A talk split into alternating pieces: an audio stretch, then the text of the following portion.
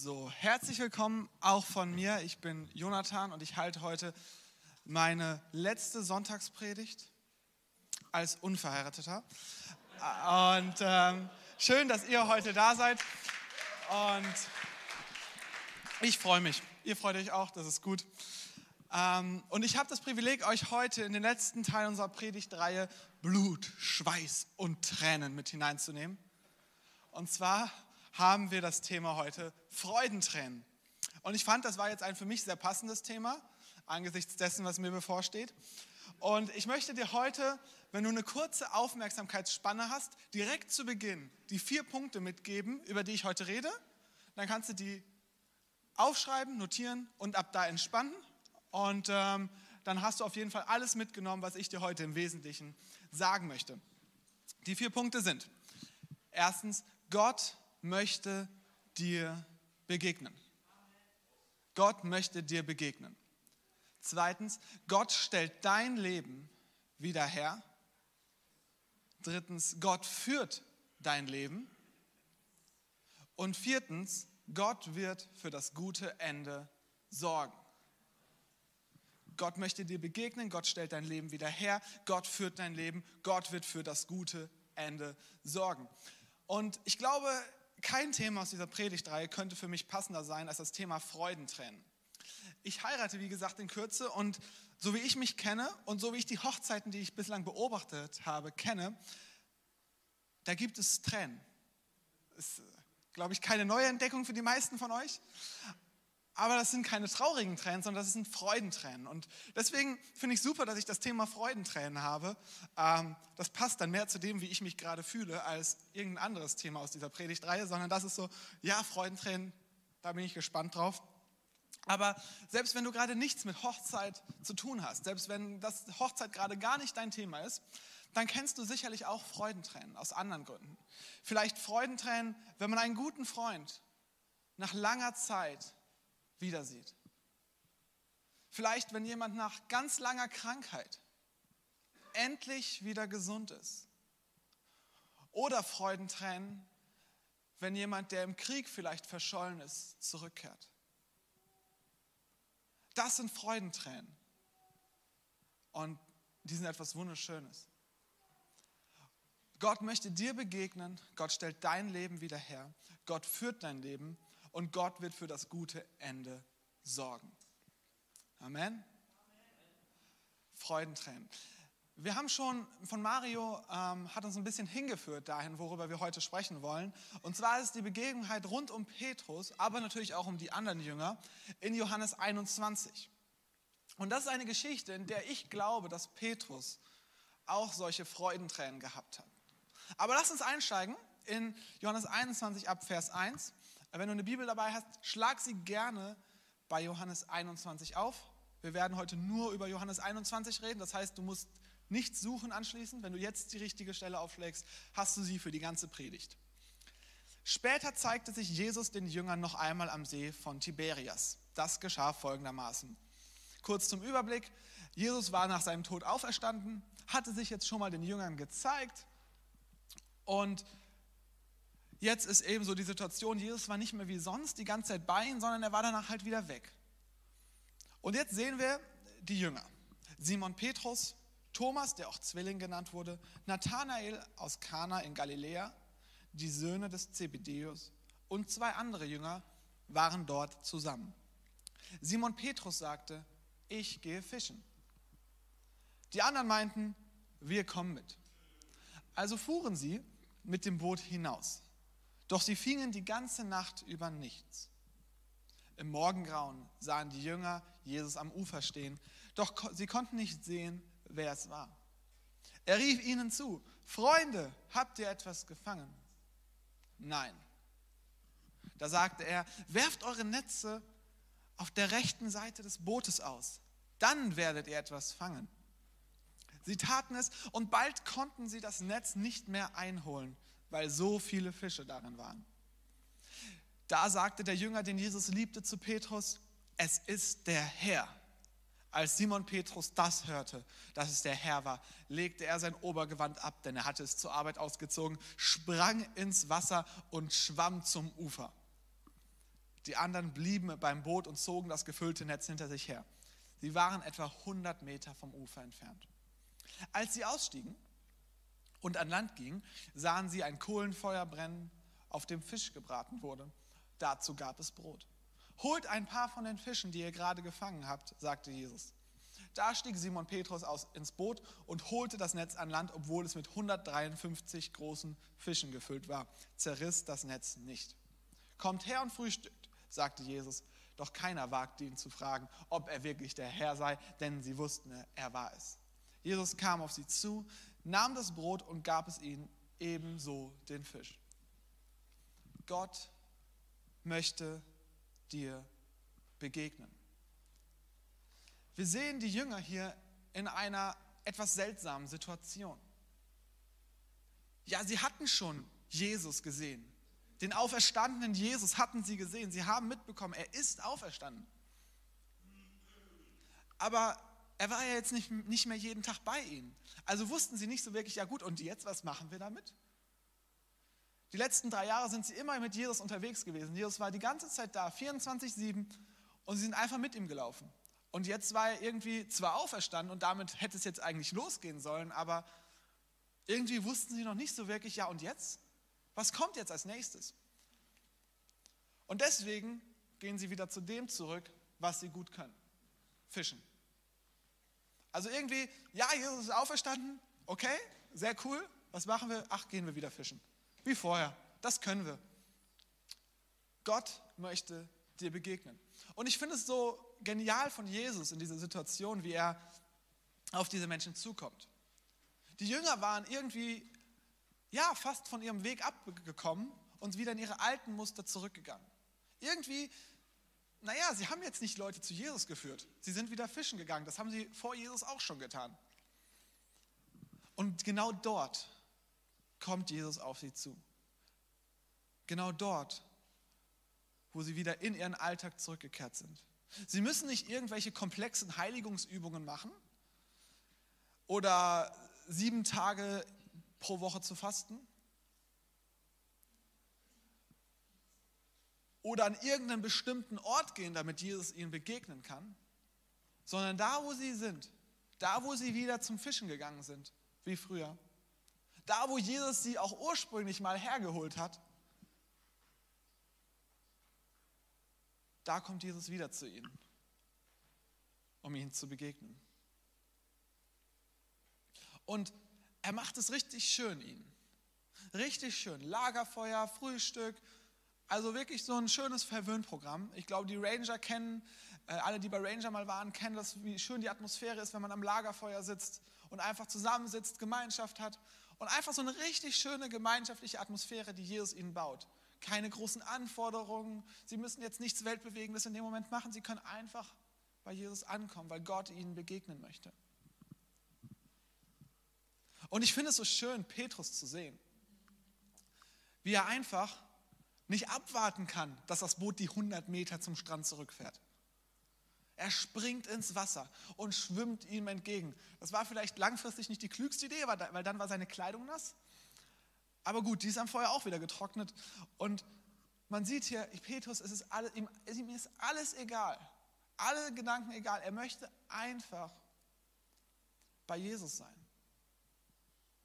Einfach bei Jesus sein. Wie geht's dir? Hast du vielleicht ganz ähnlich den Wunsch, nah bei Jesus zu sein? nah bei ihm zu sein, nah an seinem Herzen zu sein, dann lass mich dir eines sagen.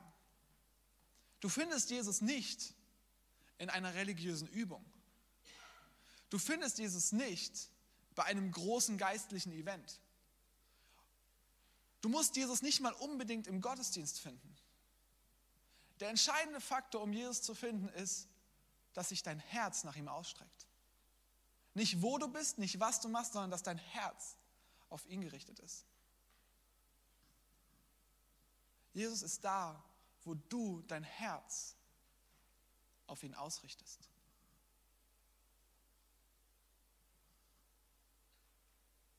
Gott möchte dir begegnen. Ich glaube, Petrus hatte diese Momente, in denen er schon, schon schwamm, Freudentränen in den Augen. Weil er sieht so diese Situation, okay, Jesus ist wieder da. Vielleicht, wie Marius schon angedeutet hat, vielleicht bin ich ja doch noch zu was zu gebrauchen, obwohl ich Jesus verleugnet habe. Aber selbst wenn er beim Schwimmen noch keine Freudentränen hatte, so wird er es definitiv danach gehabt haben. Und zwar ab Vers 14 lesen wir davon. Das war das dritte Mal, dass Jesus seinen Jüngern erschien, seit er von den Toten auferstanden war. Nach dem Frühstück sagte Jesus zu Simon Petrus, Simon, Sohn des Johannes, liebst du mich mehr als die anderen? Petrus erwiderte, ja Herr, du weißt, dass ich dich lieb habe. Dann weide meine Lämmer. Jesus wiederholte die Frage, Simon, Sohn des Johannes, liebst du mich? Petrus antwortete, ja Herr, du weißt, dass ich dich lieb habe. Jesus sagte, dann hüte meine Schafe. Noch einmal fragte er ihn, Simon, Sohn des Johannes, hast du mich lieb? Petrus wurde traurig weil Jesus die Frage zum dritten Mal stellte und sagte, Herr, du weißt alles. Du weißt, dass ich dich lieb habe. Jesus sagte, dann weide meine Schafe. Gott möchte dir begegnen und der zweite Punkt, Gott stellt dein Leben wieder her. Petrus, der Petrus, der Jesus über alles liebte, der die letzten drei Jahre seines Lebens mit Jesus verbracht hat, ist, glaube ich, sehr zerbrochen an dem Moment, als er gemerkt hat, dass er auch der Petrus ist, der Jesus dreimal verleugnet hat. Und hier erlebt er eine echte Wiederherstellung. Dreimal hat er Jesus verleugnet und Jesus ist so gnädig, dass er nicht sagt, ja, jetzt ist vorbei mit dir, die anderen nehme ich noch, aber dich nehme ich nicht mehr, sondern er gibt ihm die Möglichkeit, auch dreimal seine Liebe zu Jesus zu bekennen. Nicht, weil es notwendig war, dass wenn wir Jesus dreimal verleugnen, dass wir uns auch dreimal wieder zu ihm bekennen, um dann eine Ausgewogenheit zu schaffen, sondern einfach, weil es Petrus gerade gebraucht hat. Einfach weil Petrus gerade es brauchte, dass er wusste, okay, nein, ich sage nicht nur, ich liebe Jesus, sondern ja, ich habe ihn dreimal verleugnet und ich habe auch dreimal dafür wieder gesagt, ja, ich liebe dich, Jesus. Gott stellt dein Leben wieder her. Ich glaube, in dem Moment, als er begriffen hat, was Jesus hier gemacht hat, hatte er Freudentränen in den Augen. Also ich hätte sie auf jeden Fall gehabt. Und ich glaube, Petrus ist auch so ein Mensch, wie wir alle. Und in einem so emotionalen Moment, wo wir wieder erleben können, wie etwas, was wirklich in uns für Zerbruch gesorgt hat, wie etwas wirklich in uns kaputt gegangen ist, wenn wir erleben können, dass etwas wiederhergestellt wird in uns, dann sind wir oft den Tränen sehr nah. Freudentränen. Gott stellt dein Leben wieder her. Ich habe erlebt, wie mit 18 Jahren, als ich eigentlich mit meinem Leben abgeschlossen hatte, als ich gesagt habe, okay, das ergibt eh keinen Sinn mehr hier, wie Gott in mein Leben gesprochen hat, wenn du dein Leben nicht willst, ich will es. Und wie Gott dann ab diesem Moment mein Leben Stück für Stück für Stück verändert hat. Nicht easier von einem Tag auf den anderen, dass alles geklappt hätte, sondern Stück für Stück. Gewisse Dinge haben Jahre gebraucht, um wieder gut zu werden. Aber Stück für Stück darf ich erleben, wie Gott aus den Tränen der Trauer, die ich hatte, mehr und mehr Freudentränen macht und wie ich jetzt erleben darf, wie es wirklich zu einem Höhepunkt der Freudentränen kommen darf. Und jetzt sagst du, ja gut, das betrifft jetzt dich hier vorne, die du hier auf der Bühne stehst und nächsten Monat heiratest, das haben wir jetzt auch alle verstanden. Aber es ist nicht nur bei mir so, es war auch bei Petrus so. Und wenn es auch bei Petrus so ist und bei mir 2000 Jahre später immer noch so ist, dann gilt das auch für dich. Dann gilt, Gott stellt dein Leben wieder her, auch für dich. Weil Gott wird nicht nach 2000 Jahren sagen, mit Jonathan habe ich jetzt aufgehört. Nein, er wird weitermachen. Und er wird auch dein Leben wiederherstellen. Vielleicht bist du dann aber jetzt mit der Frage da, okay, Gott stellt mein Leben wieder her? Ja, habe ich verstanden. ist angekommen die Botschaft. Aber warum läuft mein Leben dann so, wie es läuft? Warum gibt es Menschen in meinem Leben, die mich verletzen? Warum sind Menschen, die mir wichtig waren, vielleicht schon gestorben? Warum gibt es Krieg auf der Welt? Warum geht es nicht allen meinen Bekannten und Freunden gut? Warum haben wir eigentlich immer noch Zeiten von Corona, wo nicht, nicht alles sicher ist? Warum, warum, warum? Ich glaube, jeder von uns kennt diese Fragen. Ich habe sehr viele davon in meinem Leben gestellt. Aber genau das ist der Punkt, wo ich dir zusprechen möchte mit dieser Frage. Bist du nicht allein? Diese Frage kannte auch Petrus, nachdem Jesus ihm Folgendes sagte. Ich versichere dir, als du jung warst, konntest du tun, was du wolltest und hingehen, wo es dir, dir gefiel. Doch wenn du alt bist, wirst du die Hände ausstrecken und ein anderer wird dich führen und hinbringen, wo du nicht hingehen willst. So deutete Jesus an, auf welche Weise Petrus sterben würde, um Gott damit zu verherrlichen. Dann forderte Jesus ihn auf, folge mir nach. Warum? Das wird sich Petrus nach dieser Begebenheit gefragt haben. Hey Jesus, du bist jetzt auferstanden. Du bist der allmächtige Sohn Gottes. Warum muss ich am Ende meines Lebens gefangen genommen und getötet werden? Warum ist es notwendig? Eine berechtigte Frage. Und wir finden keine 100% zufriedenstellende Antwort auf diese Frage in der Bibel. Aber etwas, was wir finden können und was wir daran sehen können, ist, Gott führt dein Leben. Gott hat Petrus Leben geführt und Gott führt auch dein Leben und mein Leben und unser alles Leben. Und das wahrscheinlich nicht so, wie wir uns das vorstellen. Wahrscheinlich nicht so, wie wir uns das vorstellen. Das wäre auch absurd, weil dann würden wir unser Leben führen und nicht Gott. Genau das ist ja der Unterschied, dass Gott unser Leben führt. Und das bedeutet, dass es eben nicht immer so läuft, wie wir uns das vorstellen. Und das kann bedeuten, wie im Fall von Petrus, am Ende deines Lebens steht, dass Leute dich umbringen werden, weil du zu mir gehalten hast. Gott führt dein Leben, aber wahrscheinlich nicht so, wie du dir das vorstellst. Gott möchte dir begegnen. Gott stellt dein Leben wieder her. Gott führt dein Leben. Und Petrus ist jetzt ganz menschlich in seiner Reaktion. Er schaut auf sich, schaut, was Jesus ihm angekündigt hat, und dann schaut er auf die anderen um sich herum. Und wir lesen das so schön, wie er so fragt, ja, und was ist mit den anderen? Müssen die das auch erleiden? Und er fragt das in Vers 20.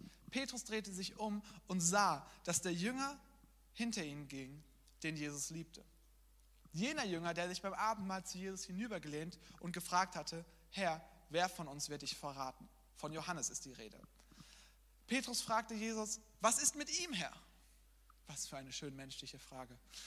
Jesus erwiderte, wenn ich will, dass er am Leben bleibt, bis ich wiederkomme, was geht dich das an?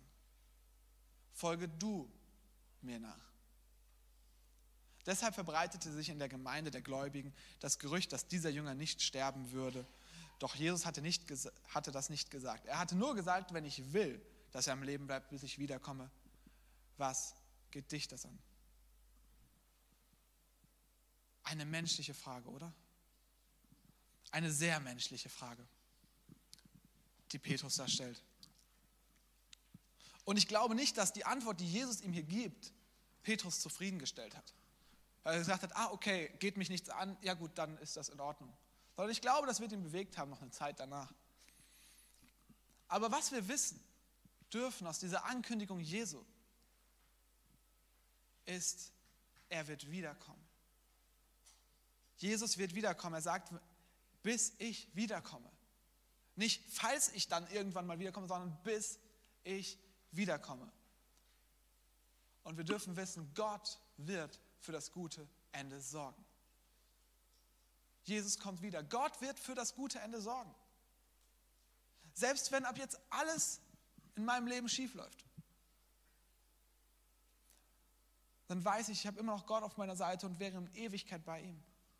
Und dann hätte ich ganz viele Warum-Fragen, die ich mein ganzes Leben lang hätte, aber ich wüsste am Ende, Gott wird für das gute Ende sorgen.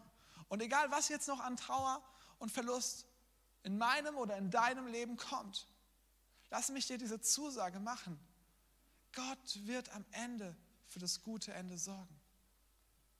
Vielleicht kriegst du nicht jedes Warum erklärt. Bis dahin. Aber hab Vertrauen darauf, dass Jesus wiederkommen wird.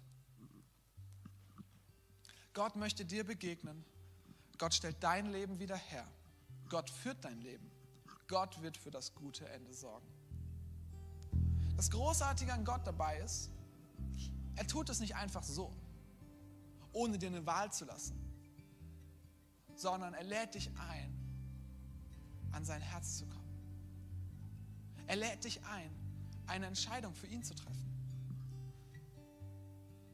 Und er gibt dir das Angebot an dich, dass wenn du diese Entscheidung für ihn triffst, dass du dann erleben kannst, wie Gott dir begegnet, wie Gott dein Leben wiederherstellt, wie Gott dein Leben führt und am Ende erleben darfst, wie Gott alles zu einem guten Ende führt.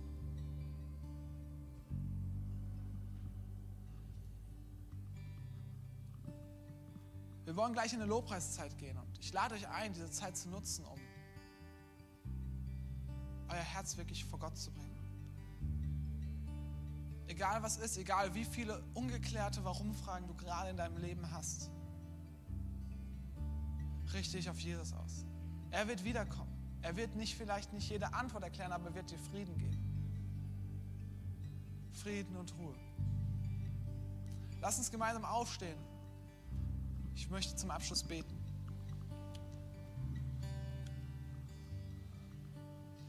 Gott möchte dir begegnen, Gott stellt dein Leben wieder her, Gott führt dein Leben, Gott wird für das gute Ende sorgen. Lass uns die Augen schließen und vielleicht bist du gerade in der Situation, dass du sagst, okay, von diesem Gott habe ich zwar schon gehört oder heute das erste Mal gehört, aber wenn es wirklich da ist, dann möchte ich eine Entscheidung für ihn treffen. Gott wird dich nicht zu etwas zwingen, was du nicht möchtest, sondern Gott wird nur dann auf dich zugehen, wenn du sagst, okay, mein Herz ist offen für dich, Gott. Und vielleicht ist heute für dich ein entscheidender Punkt. Dann lade ich dich ein, dass du gleich kurz deine Hand erhebst, als sichtbares Zeichen und sagst, okay, ab heute möchte ich zu Jesus gehören. Ab heute möchte ich diese Entscheidung treffen, dass nicht mehr ich Bestimmer meines Lebens bin, dass nicht mehr ich wissen muss, wie alles ausgeht, sondern dass ich mich darauf verlasse, dass ich Gott, dass ich Jesus an meiner Seite habe. Dass er mit dem Heiligen Geist mich zurüstet und mir alles gibt, was ich zum Leben brauche. Auch wenn vielleicht nicht jede Warum-Frage geklärt ist. Wenn es auf dich zutrifft und du merkst gerade, okay, ich möchte diese Entscheidung heute vielleicht das erste Mal in meinem Leben treffen, dann lade ich dich ein, gleich die Hand zu heben.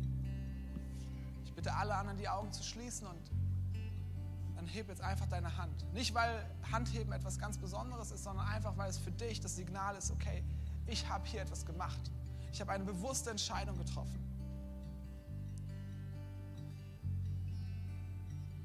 Und lasst uns jetzt beten. Vater, ich danke dir, dass du ein Gott bist, der uns begegnet. Ich danke dir, dass du ein Gott bist, der unsere Leben wiederherstellt. Ich danke dir, dass du ein Gott bist, der unser Leben führt. Und ich danke dir, dass du am Ende für das gute Ende sorgen wirst. Ich bitte dich für jedes einzelne Herz, das heute hier ist, für jeden einzelnen Menschen, dass du ihm begegnest, dass du ihm deine Liebe schenkst. Dass du uns hilfst, in jeder einzelnen Stunde unseres Lebens die Entscheidung für dich zu treffen und unsere Augen wegzulenken von dem, was uns umgibt, auf dich zu richten, auf deine Größe und Stärke. Danke, dass wir deinen Heiligen Geist haben dürfen, der unser Kraftgeber ist, bis du wiederkommst. Danke, dass wir nicht allein sind, sondern dass wir dich an unserer Seite haben. Ich bitte dich, segne jeden Einzelnen heute hier, der in seinem Herzen heute eine Entscheidung getroffen hat, näher an, dein, an dich ranzukommen, Jesus. Und lass uns die Lobpreiszeit uns gemeinsam zum Segen werden, indem wir alles vor dich legen, was uns an Warums noch beschäftigt. In diesem Namen. Amen.